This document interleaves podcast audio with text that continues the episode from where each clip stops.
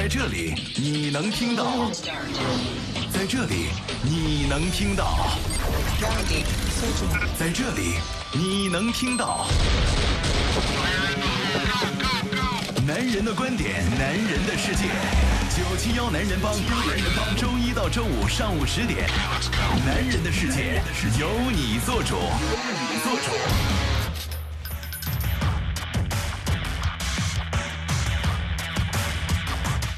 北京时间的十点零二分，欢迎各位继续关注飞扬九七幺，这里是男人帮，我是海峰，我是尹航，各位好，我是周航。嗯，今天是四月十七号，周二。首先，我们一起来关注一下全天的天气状况。嗯，来看一下这个目前没有预警的信号生成。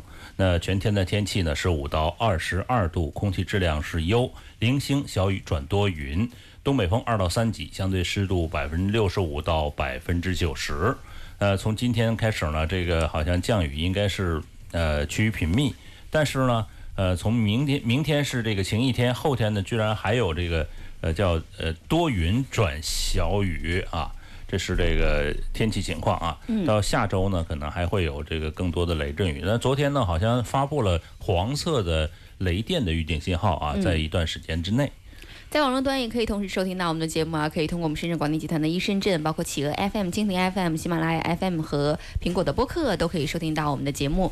那跟节目的互动方式呢，依旧是通过九腔男人帮的微信公众平台。那今天公众平台上给大家准备的互动话题是聊一聊，呃，你身边的哪一个数码产品影响了你的生活呢？除了手机除外啊，啊，因为手机 手机如果参与到这个比赛当中，一定大家都选手机了。对，手机一直在影响，从未消失过，所以先把它这个最大的排除。是。嗯，我觉得这个东西，我拿到这个问题的时候，好像没什么影响到我的。我觉得还是挺多的吧。智能锁算数码产品吗？智能马桶算数码产品吗？当然了，这个算都算是吧。所以都改变了生活。所以我觉得这个哦，我要想的话，我要从一个编年三样，选三样，选三样，也要从一个编年史的这样角度，从小到大来开始一一分享。来说一个小的，小的应该就是最开始小霸王的游戏机就影响我的我的生活。游戏机，对呀，这应该是给我印象最深刻的。你小时候就可能最开始接触到电动游戏啊，电玩游戏啊。就通过那个当时的，应该他也是模仿任天堂的那种卡带机吧，红白机啊，然后接触到了这个电子游戏。哎，小时候你不都是任天堂的吗？小霸王应该是国产品牌小霸王，小霸王以学习机的名义啊 进入我们的世界啊。嗯，那影响还是蛮严重的。这是一个对，然后呢，还有呃，再往后的话，可能是电脑吧。电脑对啊，我九五年我家就有电脑，哎呦厉害了，你其实也不是很早是吧？这也不是很恐怖的事情好吗？九五年，但是我九五年的时候我才六岁啊，哎呦厉害了，六岁的时候我就开始接触，那时候根本就没有，那时候我记得电脑应该是十二兆吧，内存是十二兆。嗯，其实我我不好意思跟你说，我在上小学的时候我就学过 Basic 语言，知道吧？啊，就那个时候就就。那时候电脑的雏形是什么样？就很大一台机器，然后很小的显示器。那你是学校里有电脑，人家是家里有电脑啊。我就说我很小的时候就已经接触电脑嘞。但但看发展到现在就是一个伤仲永的故事啊。非得说出来吗？我现在自己也能装机器啊。好好的好的。嗯，第三样呢？啊，第三样，然后再到现在的话，我觉得就丰富多彩了，包括一些小米的智能家居，其实也影响了我的生活。包括你这说的，你说啊，小米影响我的生活，怎么的？你给雷军做广告啊？就是我觉得它的一些，比如说智能的路由器呀，就电视的盒子呀，再包括它的一些摄像头啊，我觉得这都是方方面面的。选三样，选三样，太贪心了，你这人啊。呃，那。那就就这三样吧，说完了已经。什么呀？他最后那那就第三样选了三样，是这意思吧？整体是跟电脑就没什么这分开过。嗯嗯。首先，它那也是类似就电脑的呃叫叫周边产品吧，应该。嗯，对，是的，是吧？周边产品，然后就是电脑。嗯，然后就电脑控制的东西啊，是啊，嗯，就比如摄像头能电脑控制，最开始，它手机控制啊，嗯嗯。其实我觉得前面呃刚才这个周航说的两个都算是还蛮普遍的，就那两代产品都算改变我们生活的啊，好像是呃经经历过这两代的，可能都用过那个产品。那现在我觉得我生活中改变我生活的最大的就是叫叫做电动牙刷，啊，因为我以我一直是一个牙齿不是很好的小朋友，然后现在电动牙刷呢，呃它。是可以看到，就你在手机端可以看到你哪些牙齿还没刷到，还没刷干净。嗯，就是它有一个感测器吧，应该是这样的。有那么神奇吗？哎呦，你这这个就没有用过高级的这个电动牙刷了。是飞利浦的吗？是最高级的那种吗？对叫什么？，就是好像也是黑色的那种，然后三个颜色，呃，四个颜色嘛。它就是它你它会送一个就是玻璃底座给你充电是吧？那个啊对对，那个嗯确实那个现在的它发展的就是你手机端有一个显示屏是你啊的牙齿，然后呢，你哪个牙齿没有刷到，嗯它上面会有颜色的区分，这样呢你就能注意把每一颗牙齿都刷到。其实以前啊，真的你未必知道自己哪颗牙齿没刷到，哦，但是你每次刷牙都要看着手机屏幕嘛。这是一个乐趣，这你就不懂了。我觉得这个有点复杂了。你想想，这个手机和这个刷牙的环境，我觉得不是特别相容，因为毕竟会有一些水啊，或者说有一些哎，你现在刷牙的时哎呀候不，会限制了你的想象，不要再继续下去，我都听不下去了。我跟你说，现在你不知道 IP 六八级的防水吗？是防是防水，但是它会有一些，比如说因为电用电哦，可能海文哥没用过电动牙刷，我没有电动牙刷的时候说，什么呢？经常快别那个别牙这么说。那牙膏的个，你们俩要说几分钟这个事儿，我先离开一会儿。什么意思嘛？这什么意思嘛反正？我用电动牙刷，我经常会把这个牙膏，它它是因为它发刷的频率特别高，所以有些泡沫啊、小点不小不经意之间会散落在人间。去人间，然后太太就很不满，每次要给我弄干净。对呀、对呀、对呀、我就所以如果是这样子的话，如果还看这个手机屏幕的话，会不会弄脏？我会有这种担心了，因为我很少就刷牙的时候还看手机屏幕，嗯，啊、因为你你这个过程你你。看手机屏幕是一定要这样就放在眼前看吗？你可以把它放在一个旁边啊，就摆在一个旁边。他是不懂一个近视眼。近视眼这个早上起床不戴眼镜的痛苦。我早上起床第一件事情就是戴美瞳，所以还好啊。嗯，这个就是我基本上觉得我嗯最近最喜欢的一个数码产品，改变了我的生活的。对，对确实我也觉得力推电动牙刷，因为之前我应该也是在三年前才开始用啊。嗯，三年之前也是一个机缘巧合的机会，看了一期视频节目，嗯然后那个视频节目呢给我分析了一下用电动牙刷的好处和成本，嗯最后算下来其实也并不是特别贵，因为它一个牙牙刷刷头非常虽然很贵啊，但六平均下来六十块钱一个吧，呃，也确实比较贵，但是它可以用三个月啊，它要换，但总而言之吧。比你经常去牙齿坏去看牙医的成本还是要高一点啊，不低一点啊，低一点。你今天是上了早班吗？我没明白，就是那个能成变成牙医吗？就是真能解决？因为是这样，子，它的这个排正常人刷牙的话，如果不用电动牙刷的话呢，你它有说巴氏刷牙法吧，就是反正很复杂，就是每你一定要按照这个正确的刷牙方式，然后老老实实的刷两到三分钟。牙缝里面的你才。能真正的刷干净，但是很多人会犯懒，因为手一直在抖，一直在抖。像我这么懒的人，所以就不不能很持之以恒的每天坚持这样做下去。那电动牙刷的话呢，它相对来，帮主现在正在用舌头舔一下牙齿，呃，它 是正在 enjoy 这个状态是对，吧？它是用个什么频次的震动，其实它就可以震动对，你他在想今天出来的脏东早上有没有。刷干净？不是所以我我在想象我的生日呢，过了吗？是，所以电动牙刷的某种程度上来说，它可以让你就更加简单的，而且你不用控制时间嘛，嗯它三分钟自己就停了，你等它停就好了。所以你每天都足足可以刷到三分钟。嗯，而且呃，我们俩是不是在 安利他买电动牙刷？我觉得这个很有必要啊。嗯，你们继续吧，我我现在真的离开一会儿，真受不了他真的关麦了，刚才。哎，主要是因为伤仲永的故事刺激到了他。那帮主说一下改变你生活的数码产品。呃，电脑是改变，呃，是呃不叫数码产品了，就是电子产品是，呃，电脑是第一个改变的，因为在我刚刚上班的时候呢，那个电脑呢还算是比较神奇的一个物件儿，因为呃叫 ProMe 吧。是那个那个软件是不是叫那个？就是说一个呃你不用看我，你刚上班的时候，我哪知道？呃，我不知道它名字还在不在啊？呃，它是一个呃编辑软件。嗯。呃，当时我对电脑还不是特别熟悉，就操作操作呢，虽然学了这个之前的那个所谓的语言，就是编了一个程序，写个画一个小花，但是基本上忘了。在上班的时候，基本上限于对电脑的了解，就是按两个按钮，嗯，开机。对，一个电源键，一个屏幕的键啊是，这个开机不。是重启键都不会用，任何问题重启。那时候还没重启键呢哎，真的就是一个键，然后呢就是硬启动，呃，在那个我哦，我见过一个更厉害的，我见过一个长辈啊，嗯他平时关电脑的时候都是拔电拔拔插销的，啊，拔那个电源的。简单粗暴啊。没有，他是觉得电子产品都要把电源拔了才比较安全。那这硬盘不就完蛋了吗？那你别管那些，反正啊人家的操作方式就是这么简单粗暴。好吧，那个时候就我几乎就嗯没接触过电脑，就是说上学的阶段就没接触过这个东西。当然在实习的时候，就播出系统其实是有电脑的嘛，但那个就几乎就是说你傻瓜使用，开机啊什么的都呃都不用不需要你了。那从那儿开始我就说，哎个这个这个东西我要更多的了解一下。但是呢，这个单位电脑是不允许你拆的，而且在北方那个不像咱咱华强北啊。我们现在单位电脑也不允许你随便拆吧，随便拆吧。我的意思是在北方的电脑是还是比较金贵的东西，家里是没有配置了。你现在华强北，你分分钟五分钟，你说给我组组上一台机器，有人会给你拿出来啊，只要你出得起那个价钱啊。那。我我继继而就来到南方，然后就开始单位也有电脑，哎，这么神奇吗？这么神奇也有电脑？对啊，天哪！对呀，你他妈是什么单位啊？这都是 是正经单位吗？那个时候仅限于用什么啊？就是记事本，嗯，来来写这个文，呃，写写新闻嘛，就是写新闻稿子嘛。那时候组稿都是拿记事本组稿吗？不是记事本，嗯。电脑里有个记事本，文 纯文文本文档，你不知道吗？我以为你是手写我就简单说，后缀是 txt 那个文件。那明白了啊。真的是那样。然后在那个时候呢，就因为单位的电脑也不是特别特别那个感动嘛，然后就仅仅是那么使用。后来很有意思，一个一次改变是什么改变呢？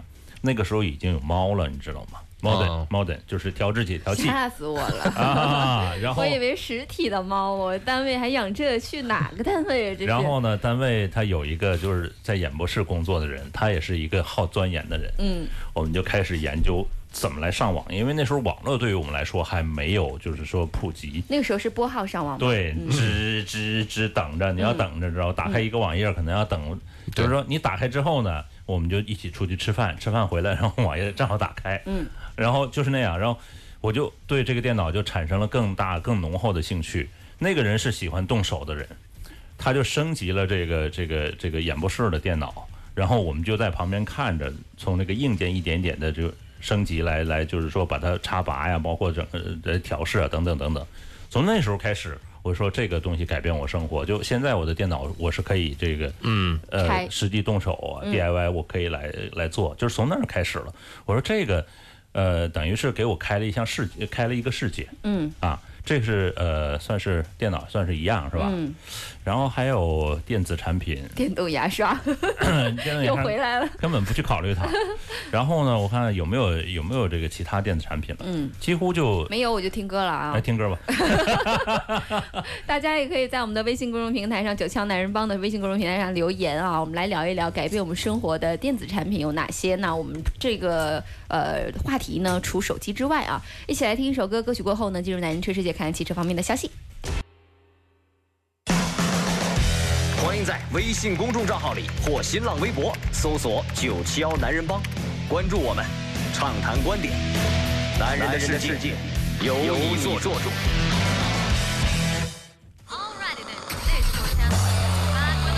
Stand by formation。男人车世界，车世界。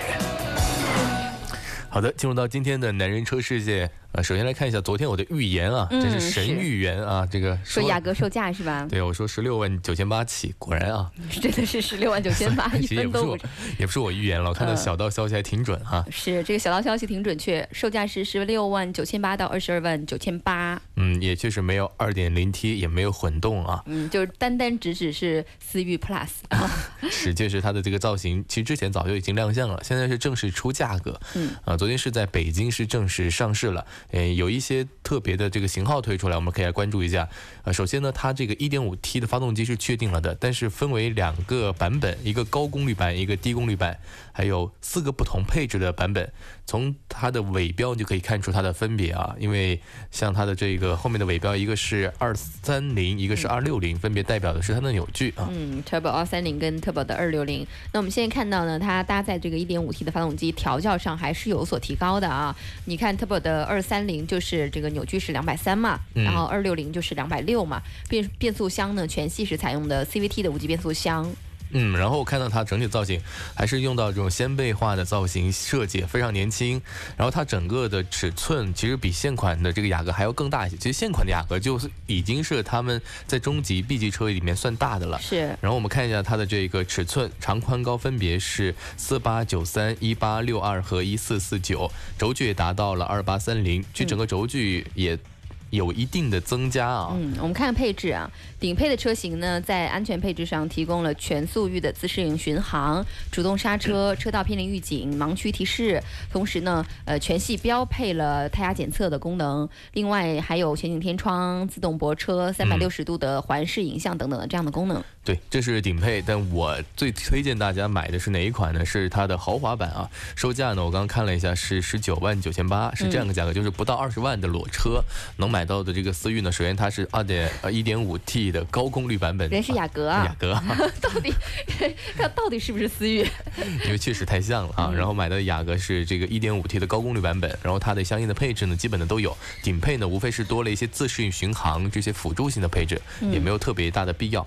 呃，还有一点就是想和大家分享的，就是这个它的一点五 T 的发动机呢，分高低两个版本，其实并不是简单的通过一些软件的手段进行了这个变化啊，它其实内部的一些结构啊，其实都有一些技术方面的不同，所以我还是建议大家买这个雅阁的高功率版本的 1.5T 的发动机的版本，相对来说它会有像 iVic 的这个技术啊，嗯，呃。包括它最新的本田的一些技术啊，包括它之前，呃，我们一直说到 1.5T 本田的发动机会有这个机油增多的问题啊，它的高功率版本也好像在技术规格上。呃，摒弃了之前的这一个版本啊，它的低功率版本呢是和思域上面一样的，所以的话其实还是有一些技术的不同啊，建议大家还是可以多考虑一些新的这个版本。嗯，其实从一七年年底这个全新的凯美瑞上市之后呢，大家就开始看啊，它的竞争对手雅阁用怎么样的一个全副武装的新面貌去对待这个新对手。今天呢也看到这个答案揭晓了，首先就是这个价格还是没有让大家失望的，而且在外观方面也是一个非常有运动感的，完全颠覆了之前雅阁想法的这一个这个车。型，嗯，但还是依旧适合家庭家庭用户来购买，嗯，啊，因为你看它的底。低配啊，十六万九千八。当然我不配置，但也可以感受得到它的诚意。它比如价格拉得很低啊，不到十七万元就能买到它的低配车型。但这个低配车型呢，我看了一下配置还是不适合购买的，包括连真皮的方向盘都没有，各方面的配置也是比较低一些。是它这个就是让你数字上来看啊，起步价是很低的，就是没有实际的价值，因为它等于说是为了把这个车价拉低呃做出的一个版本。估计未来到市场上面这个。低最低配的版本可能供应量都很少，你真的也买不到啊。是，我们也了解到它这个我们之前讲到的 2.0T 的这个加时速变速箱的这个车型呢，短期可能不太会引入了啊。呃，另外之前讲到混动版的车型，应该也是要等到下半年有可能会上市。所以如果对雅阁新雅阁感兴趣的朋友，呃，这个时候就已经可以出手了啊。剩下的车型就不不知道什么时候了。是的，因为我个人觉得呢，它的出现最大的一个优势呢，是可以为它的另外一个小伙伴思域来分分忧，因为现在思域卖的实在太好，而且还要加价购买。是，嗯，如果你看它的大哥雅阁用了同样的技术规格、同样的造型设计，比它还大一号，嗯，呃，价格其实跟它加完价之后的差不多，就它最低配啊，和思域加完价的这个价格差不多。分分流，对，分分流，反而我觉得是一件好事啊。就是以前如果你盯着思域，觉得一定要买思域不可的朋友们呢，现在可以转转头出门左转看看这个。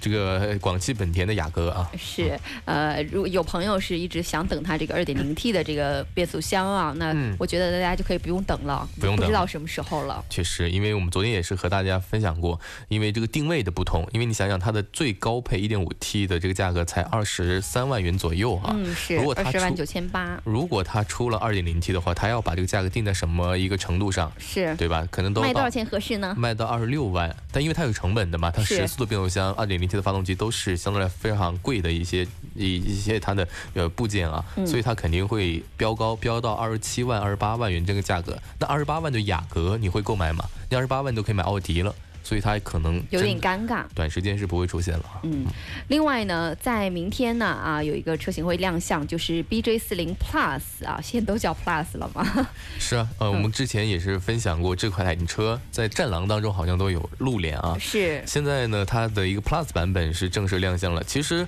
虽然叫 Plus 版本，但是我觉得改动呢还是值得我们关注的，因为你看它在外观设计和内饰配置方面进行了一个全新的升级，动力系统是维持不变的。呃，它的整整个的车身车身的外形呢，还是采用了方正的这个轮廓，主要对这个细节进行了一些调整。嗯，其实它可能就是它之前叫 BJ 四零。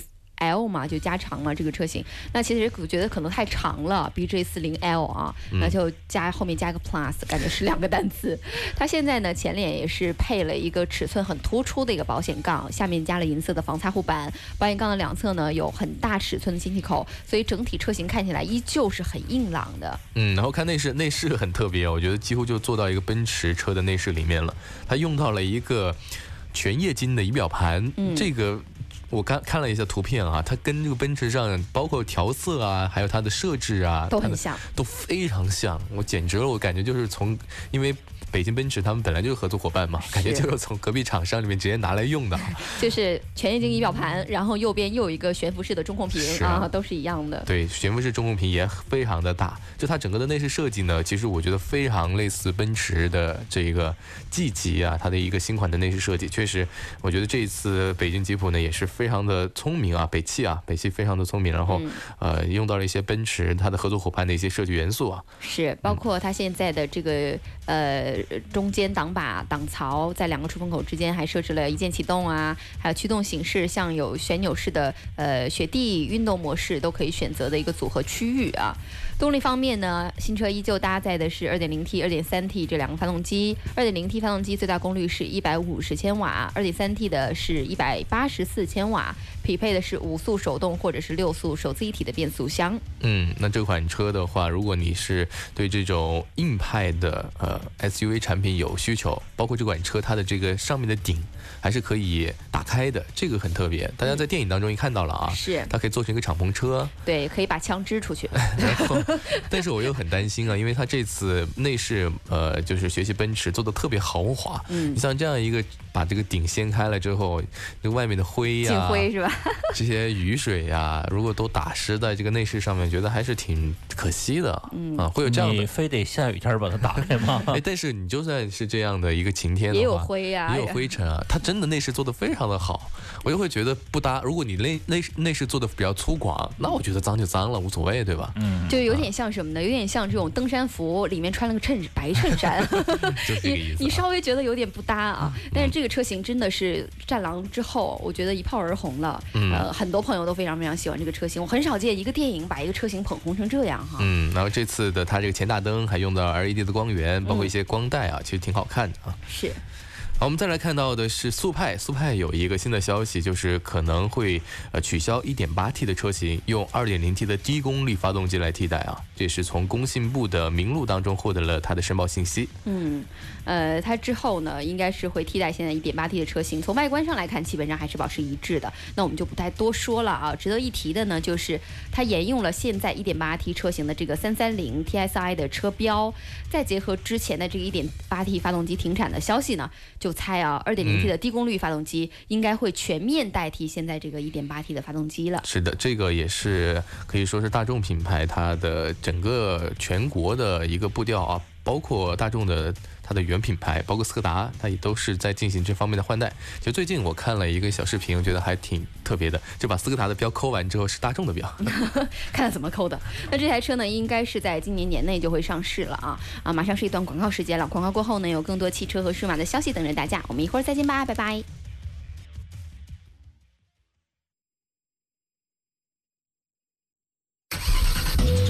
在这里你能听到。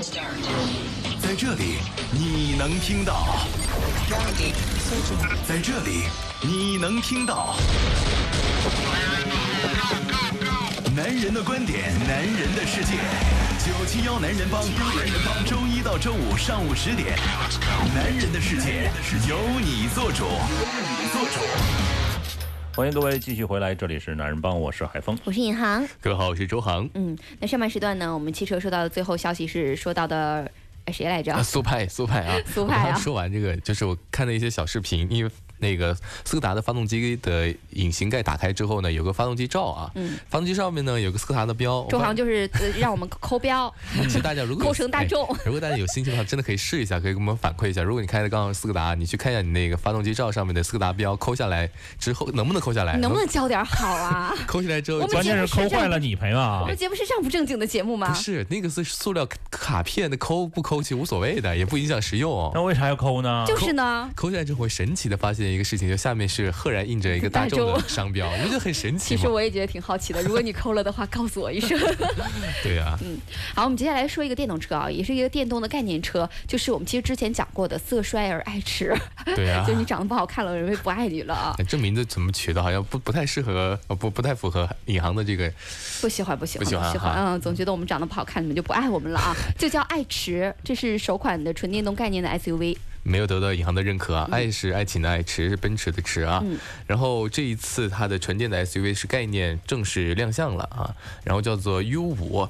然后是基于它的叫做 MAS 平台打造的，会在北京车展上正式的亮相，而且可能会在一九年下半年正式下线。是，我觉得还挺难的，就是现在的这种 PPT 造车有很多呀。然后我今天特意去看了一下他们这个爱车的官网，做的也挺 PPT 的，反正。现在我觉得只要是出一个就名字没怎么太常见的，就觉得是一个 PPT 造车。而且我真的要去了解一下，不然怎么为大家介绍，对不对？那不负责任嘛，是吧？真的是。但是实在又了解不出什么来，就是实在是很空洞。我们我们认为你是一个负责任的男人啊。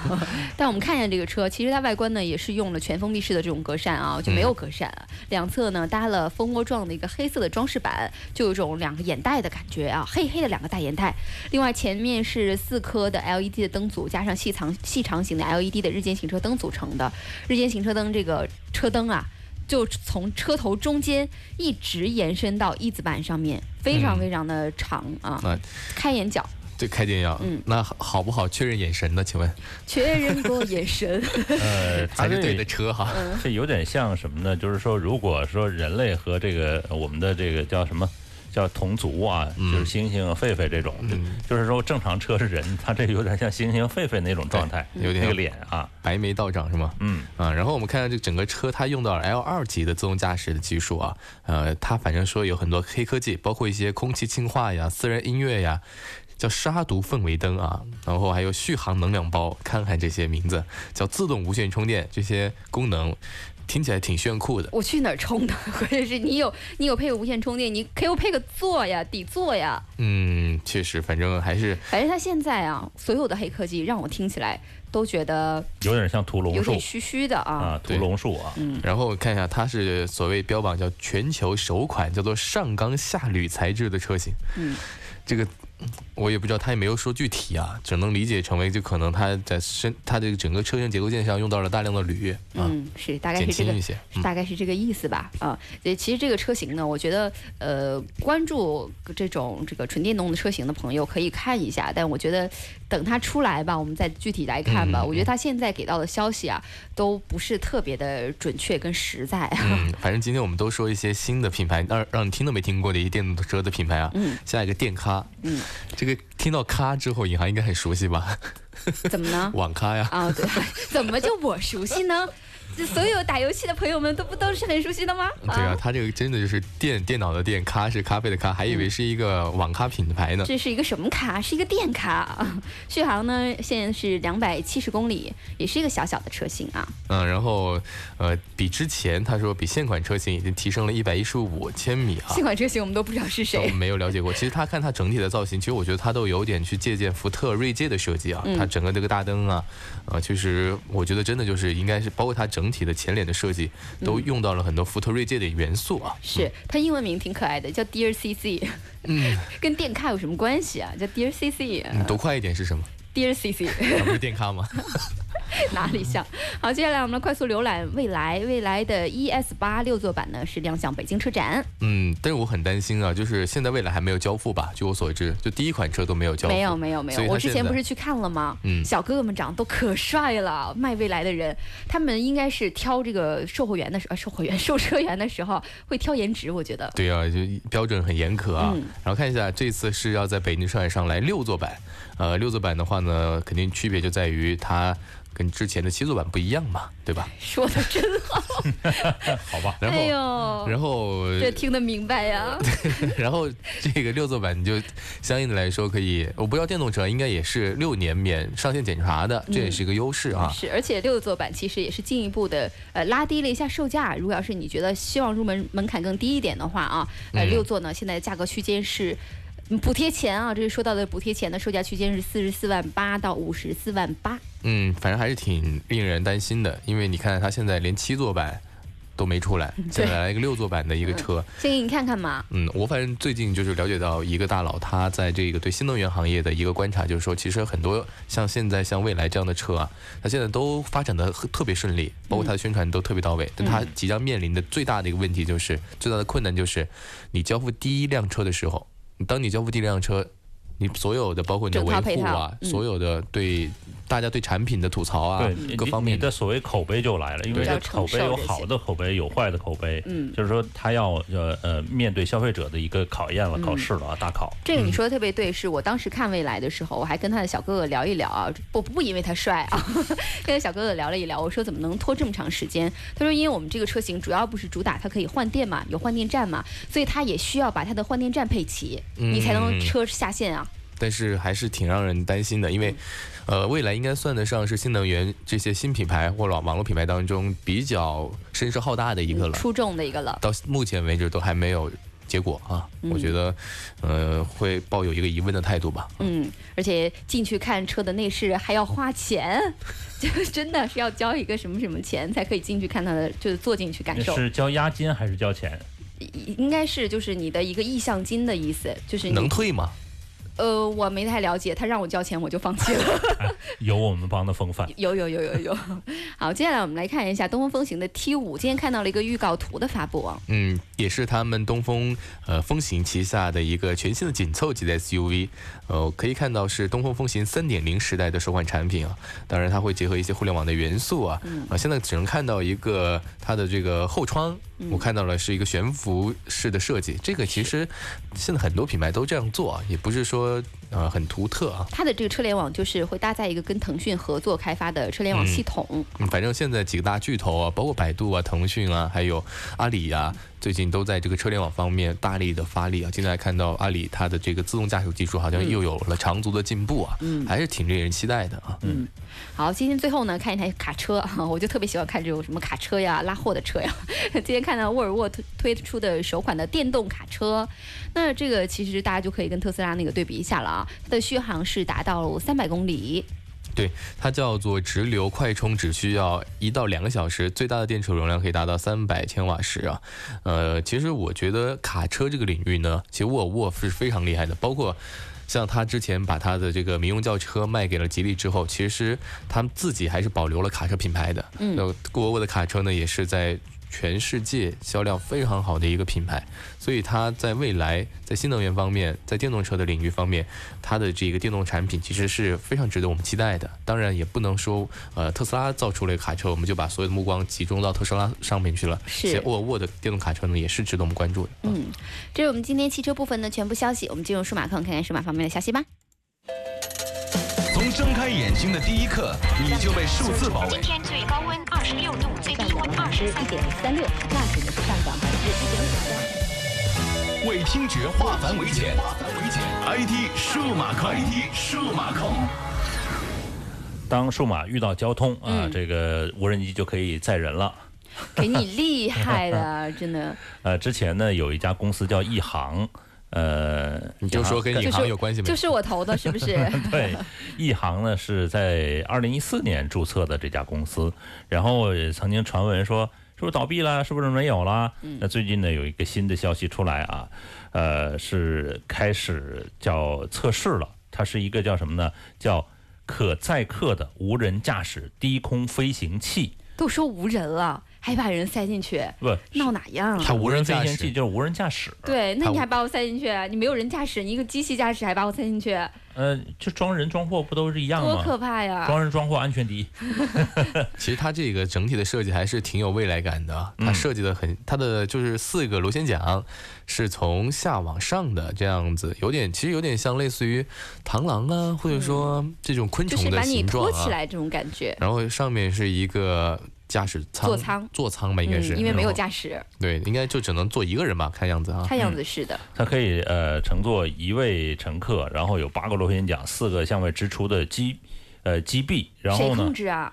无人驾驶啊，无人控制啊。其实那控制的是什么机器吗？其实就像你的这汽车无人驾驶一样啊。真的假的？这有什么真的假的？就是很汽车我都不放心，它还带我上天。所以啊，呃，三十公里的直线飞行距离，二十五分钟的续航。呃五百米的垂直高度。虽然说说是这个样子，但是呃，你知道，就是说我们现在呃这类产品呢，因为需要一个航空的一个叫许可资质啊许可，嗯，然后呢，呃，现在好像国内就没有什么放开这种管制的这个可能啊，嗯，呃，所以呢，就是这个只是跟大家说一个消息，就是无人机呢现在是可以做成无人驾驶，成为一个交通工具啊，嗯就是让你不堵车。但是这个梦想呢，其实我还是挺担心的。刚才尹航说了，说无人驾驶呢，汽车都不太放心，那空中更不放心，因为嗯空中我们知道有气流等等等等，你没有一个空中的一个支持的话，你没有呃可能及时的应对的话，这是挺危险的一件事儿。而且它里面没有驾驶的东西，你让我怎么应对？用手吗？它肯定是有手操的，应该是吗就是它应该有个手动模式吧？至少你如果万一真的像无人机这种炸机的情况出现，对呀、至少我可以。它应该有一个类似于螺，它肯定会有一个类似于降落伞之类的装置，但这是一定会有的。五百米也很高了呀，我想说，是啊，五百米啊虽然我是够了，降落伞如果有的话，其实还是可以保证生还的吧？嗯，对。关键是你哎，我们说买，你说买一台这个就为了生还，跟大家说一下它价格吧。呃，二十万美金起嗯啊，这个价格还是挺贵的。如果买个玩玩还可以，但是做人呢，我觉得还是挺吓人的。但是我觉得也是未来无人机的一个 载人无人机的一个雏形吧。是的，啊，你想想，我们第一辆飞机它出现的时候，也是觉得不可能做人的，对吧？嗯，是。嗯其实现在就是，我觉得等到几十年后听我们的节目，肯定觉得我们特别愚蠢。就像以前觉得家里有个电的东西多吓人呐、嗯，万一出现生命安全问题呢？对呀、对，就我们现在讲讲法基本上是一样的。嗯，呃，这个呢，它还有一个双人的版本，双人版本呢会更贵一点，二十五万美金啊，嗯我们就不考虑了啊就绑。住一起使。啊，好吧。呃，另外来看这数码呃方面的其他的消息啊，来看看这个小米的 Max 呃 Max Max Max 那是 Max Max RS 啊，这是 Max Max 就是之前的大屏手机了啊。Max 三 Max 啊，三啊，现在是曝光了。据称呢是这个在五月二十五号要发布，呃，是那那是五月二十五号是那个它的二代发布了啊。那最近的三代呢，现在是已经有消息出来，这个呃，反正是网络上流传了一些这个机器的真机图啊。那当然，这现在的所谓真机图可能都是工程机或者是这些某些样机，嗯，呃，甚至不可能是这个，就是说里面是有电子元件的啊。是它其实看起来的话，就是因为我们能看到它背面有一个指纹识别嘛。也就意味着它面板上面不需要做指纹识别，可能面板的这个屏占比会更大一些。其实那个它上一代也没有这个面部呃指纹识别，但是它框该留还是留着了呀。哎，对，这次好像是没留框啊，就是类似这个采用类似 iPhone 天线向上隐藏的一个方式。然后呢，呃，是这个前面是没有实体按键的，后面是双摄，但是它这双摄呢很有意思，是一个叫平行的双摄，没有采用竖排双摄啊。嗯，打横的还是上一代的这种打横的双摄啊。嗯，然后呢，这次可能会搭载全玻璃的机身，机身整体设计语言就承载了就是之前的二代产品的这个样子，但是就屏幕屏占比可能会更大一点点。嗯，我们来看看这一次硬件上面的这个流出来消息啊。这一次呢，据说小米的 Max 三是搭载高通骁龙面向中端市场这个中段机型的芯片的高通七幺零。高通七幺零呢，就是高通六系列处理器的一个继任者嘛啊，功通功耗跟性能方面一定是比六系列会有更好的一个平衡的。毕竟这个其实六系列像六二五啊，在功耗方面已经是一代神优了啊，像六六零啊，一直也都是很多厂商就是很爱选择的一个处理器。嗯，但是这个只是一个猜测啊，这个最终会选择什么样的这个处理器，还是看这个小米的这个成本来看啊。那之前呢，这个它的二代产品呢，呃，Mix 的这个呃二代产品呢是这个就拍照呢是很一般，然后像素点噪点是比较大的。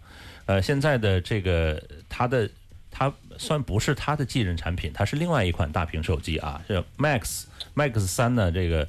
呃，首先电池呢是五千三百毫安的一个大电池，然后呢，它这个摄像呢，呃，会搭载什么呢？会搭载呃后置一千二百万像素的一个呃双呃双镜头的一个组合，前置呢是单的一千二百万像素的摄像头。嗯其实小米的这个照相呢，一直以来就大屏手机的拍照啊，呃，最后的成片呢。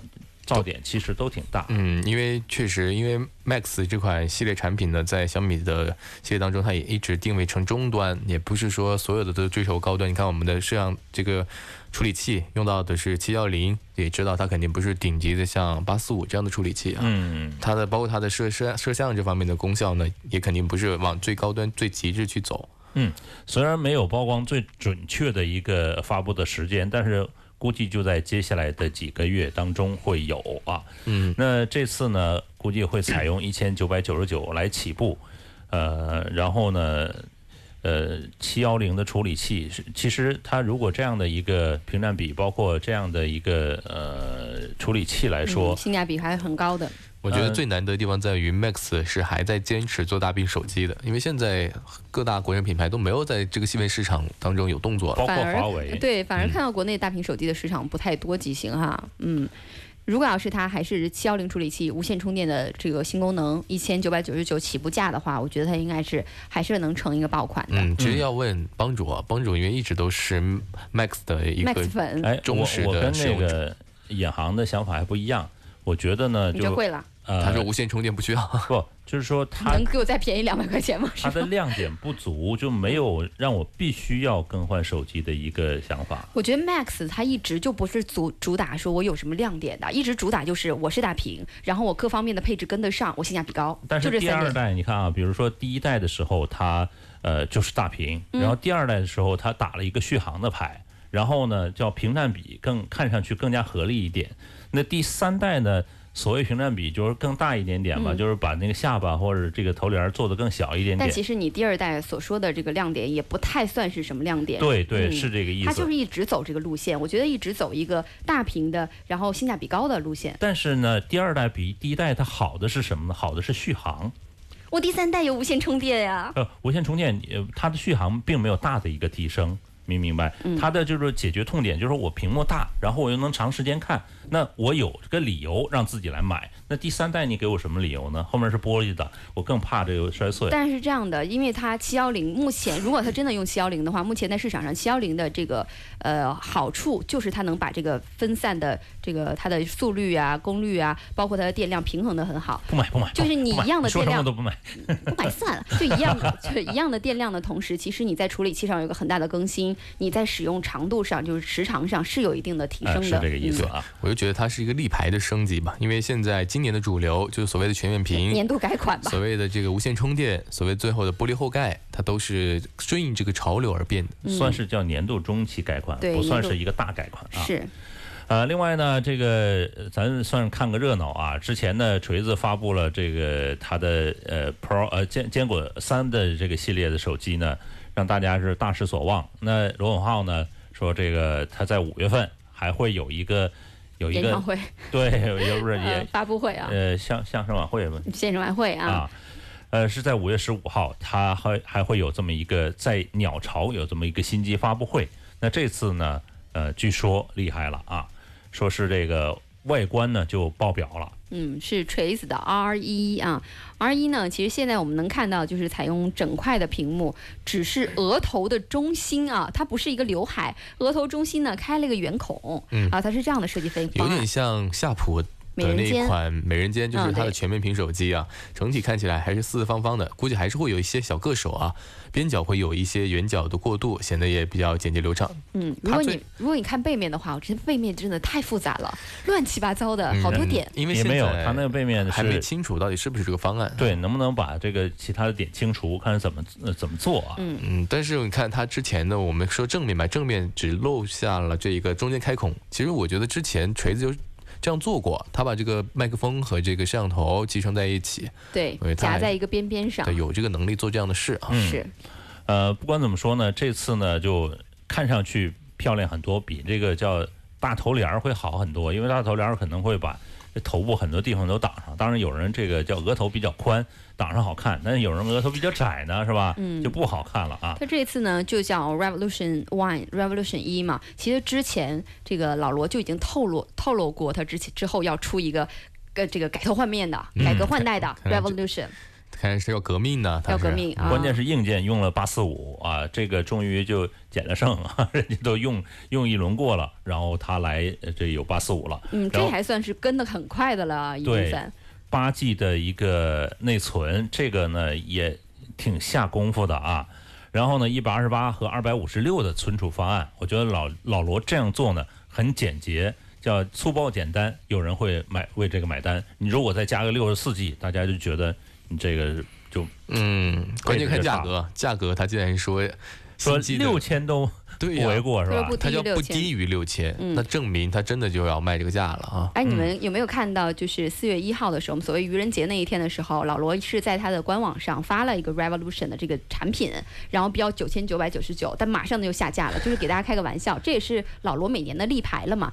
但是其实他就预示他这个 Revolution 真的会来，就等于是给你打个预防针儿，嗯我要卖贵的东西了啊。真真假假，你知道吧？分辨不清。嗯，啊、另外呢，再来说一下这个三星，三星很有意思，最近出了一款这个叫中国特供机啊，呃，而且呢也入网了。这个机型外观呢是有跟苹果呢有异曲同工之妙啊，当然这个呃外观不代表它的一个性能啊。现在很多手机呢都抄苹果的外观，三星这次的这个也算是跟苹果呢是有模仿的嫌疑啊，包括这后面的这种摄像头。也是这个跟苹果的一样竖排的这种，嗯，貌似从工信图呃工信部的这个图大家来看，好像也突出的样子。这个摄像头，嗯，其实三星一直对于中国市场就是有一种很执着的这个感觉，确实是现在我们对于买三星啊，好像大家热度不是特别高，那三星也不愿意放弃这个中国市场，所以出个产品进行自救吧，也是他的当务之急吧。嗯，其他一他的基本思路我都可以理解，就是说他看到像中国品牌的 OPPO、vivo 他们在模仿苹果，都获得了大获成功，那为什么他做不到呢？对，就走你的。路嘛。那是我们自家人呢，你这样我只能扑。就他可能就希望他在主流市场上放一个主流外观的机型，主流的配置啊，卖个这个差不多的价格啊，走走量。对他就是想跟风嘛，说白了就是，其实每人都会有跟风的这样的心理的一个因素啊，所以手机品牌呢，其实也跟人一样，应该是人主导的嘛，所以当大家都在模仿苹果的时候，他也忍不住了。呃，另外有一条消息，这条消息呢，呃，网友曾经评论呢说，也只有苹果敢这样干啊，能这样干，就是 iPhone 6s 呢在印度呢开始生产，呃，要抢占当地的市场啊。那 6s 呢，现在中国的市场价估计就在不到两千块钱吧，是不是？哦不止不止最最高的配置应该是还是三千左右，有那么贵？6s 啊，6s，、六 S 应该是两千，也要两三千吧。你你指着新机是吧？对啊，当然是你啊二手机肯定就便宜了。那是啊，说目目前呢，在印度的班加罗尔的这个工厂呢，已经开始全力生产 iPhone 6s 的系列。按照苹果的想法呢，这款手机呢将被作为当地的主推机型啊。呃，毕竟是除了这个4.7的版本呢，还有这个5.5 6S 的对嗯 Plus 版本啊。嗯，哎，好像是就从六开始的 Plus 版本，还是呃，六开始有 Plus Plus 版本，就六是吧？从六开始啊。其实你看到它这个手机，虽然六 S 你觉得配置已经落后了，但是其实它还是有被继续利用的价值啊。这也就是呃苹果为什么也不轻易的愿意放弃它们啊。呃，就也不是每个人都买 iPhone Ten 嘛。其实这种过时的机型，我倒觉得呃可以去被利用的。现在其实我觉得手机更新换代那么快。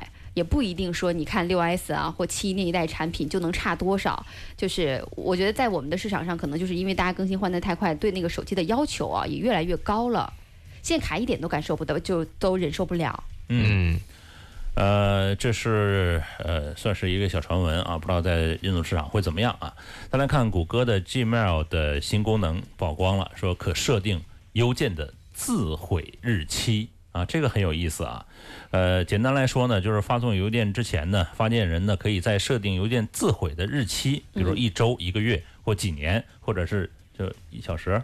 你一接到之后，然后就就毁掉了，就啊就坚决不让你看得到，是吧？这个在电影当中会会有吧？会有，包括像一个碎纸机一样的功能啊。对啊，就但是间谍功能我有 个问题就是，对方其实你控制不了他呀，他要截屏你怎么办？你可以啊，哎，你非得这么坏吗？我要抬杠，我是杠精。就其实你可以啊，但是呢，呃，像这种这种自毁的方式啊，就是比如说有一些呃。比如说那个信件啊，嗯呃，发给别人的信件啊什么的，你就还是希望别人别别别留那么久流传嘛。啊、别流传。但这个但你控制不了另外对方嘛，对呀、是一样的，就是因为电子产品毕竟是可以截屏的嘛，对吧？这是一定能做到的。呃，它是啊，电子邮件，你在手机上来看啊，你看啊，就是说这个收件人在收到邮件之后呢，首先收到邮件的链接，然后呢再次登录才能浏览，而且不能转发、拷贝、下载或者打印等操作。就没有防止我截屏啊。说了还是没有防止我截屏啊。对，是可以使用截屏，但是我还是想跟各位说，就是说，呃，不用截屏，其实有另外一种好的方式啊。搜狗的这个呃，就输入法当中有一个扫描，扫描你直接可以把它扫描变成文字，就变成文档下来。其实这种呢，就是防防个君子不防小人吧。哎哎，说谁是小人呢？突然反应过来，好像不怎么回。事啊？好了，今天节目的全部内容就是这样了啊。在网络端收听我们的节目呢，可以通过我们深圳广电集团的一深圳，包括企鹅 FM、蜻蜓 FM、喜马拉雅 FM 和苹果的播客都可以收听到我们的节目。那也可以反复的收听。接下来收听到的是美味乐翻天，我们明天再见吧，拜拜。为